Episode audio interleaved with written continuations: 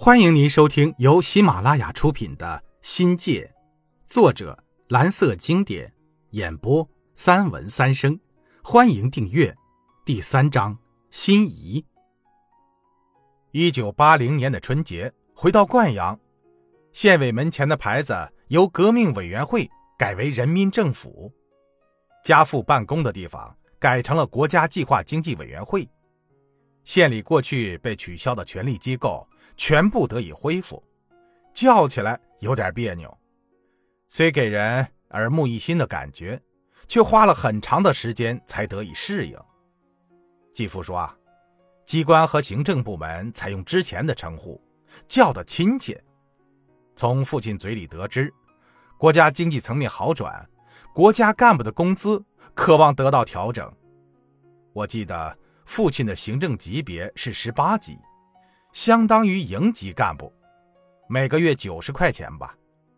父亲解释说，从一九五五年取消供给之后，全国实行了二十三级行政工资标准，根据区域、行业、职位的不同，全国的工资有几百种之多，谁也没去认真核对过。几十年过去了，工资一存不变，但这两年呀。部分农副产品的收购价格提高后，出现了购销倒挂，限制农产品流通的经营部门，像母亲所在的种子公司，出现了赔钱的情况。从一九七九年底开始，国家陆续对部分农副产品提高销售价格，同时对职工实行物价补贴。父母亲指望改革开放后工资有所增加，让生活好过一些。变化最突出的要数农村的经济。这年春节，我去灵川三街探望老外婆，还和唐成生去观音阁我插队过的地方大井塘转了一圈明显的感觉到变天了，人气和地气空前的好。唐坨子不再给队里养猪了，我工作过的打米厂承包了出去，几个熟悉的地富分子都摘帽。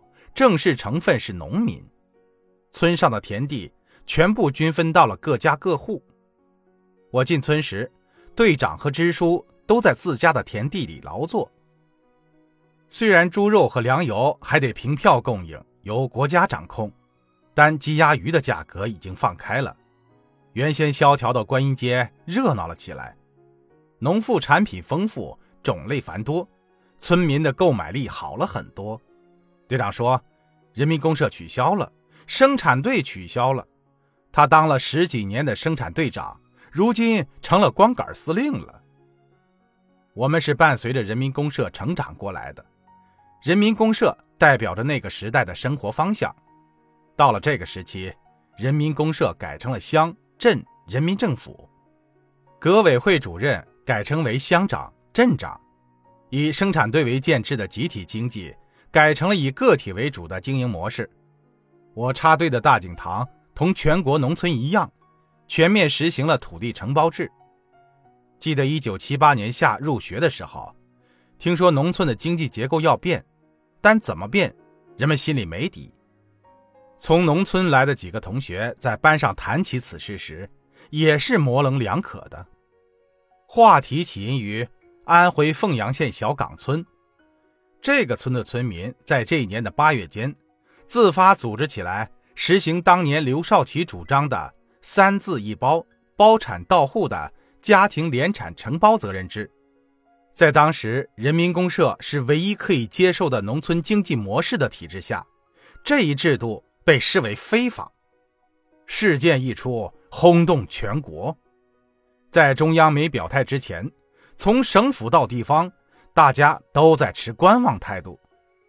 一九七九年九月，中央召开了党的十一届四中全会，通过了关于加快农村发展若干问题的决定，要求普遍推行安徽经验，推行以家庭联产承包责任制为中心内容的农村改革。说是说，但动起来的不多。到了一九八零年，大势所趋。包括大井塘在内的全国农村，普遍实行农业生产家庭责任制。国家提高了粮、油、猪等十八种主要农副产品的收购价格，粮食收购价格从夏粮上市起提高了百分之二十，超购部分在这个基础上再增加百分之五十。十八种农副产品的收购价格平均提高了百分之二十四点八，这个措施使农民的收入得到大幅度增加，极大的调动了农民发展生产、销售农副产品的积极性，极大的促进了农贸市场的发展。我理直气壮地跟同学说，国家对农民管制开始松动了，农民真正意义上的翻身解放才刚刚开始。过去呢，我们了解的人民公社是苏联式的集体农庄模式，吹哨上工，敲锣收工，自己的生存权归生产队所有，而在分配上又实行吃大锅饭的平均主义。为了禁止农产品的产销，国家低价收购，并在流通领域统购统销，全部流向城镇。国家以农养工。又把农民的手脚捆得死死的。你要发展多种经营，那就要割资本主义尾巴。这种让马儿跑得快，又不让马儿吃草的做法，极大的挫伤了农民的积极性。毫无疑问呐，长期以来，中国农村的体制严重阻碍了生产力的发展。《资本论》中指出，变革的动因就是生产关系必须要适应生产力的发展。生产力是生产的物质内容，而生产关系则是生产的社会形式。生产力决定生产关系，在起关键作用的生产力中，劳动者又是生产力的主体，是起主导作用的因素，是生产关系发展中最根本的力量。现在实行的家庭联产承包责任制，取消了人民公社，又没有走土地私有化的道路，以承包为主。集体经营为辅，统分结合双层经营，完全解放了农村生产力，提高了农村经济发展，提高了广大农民的生活水平。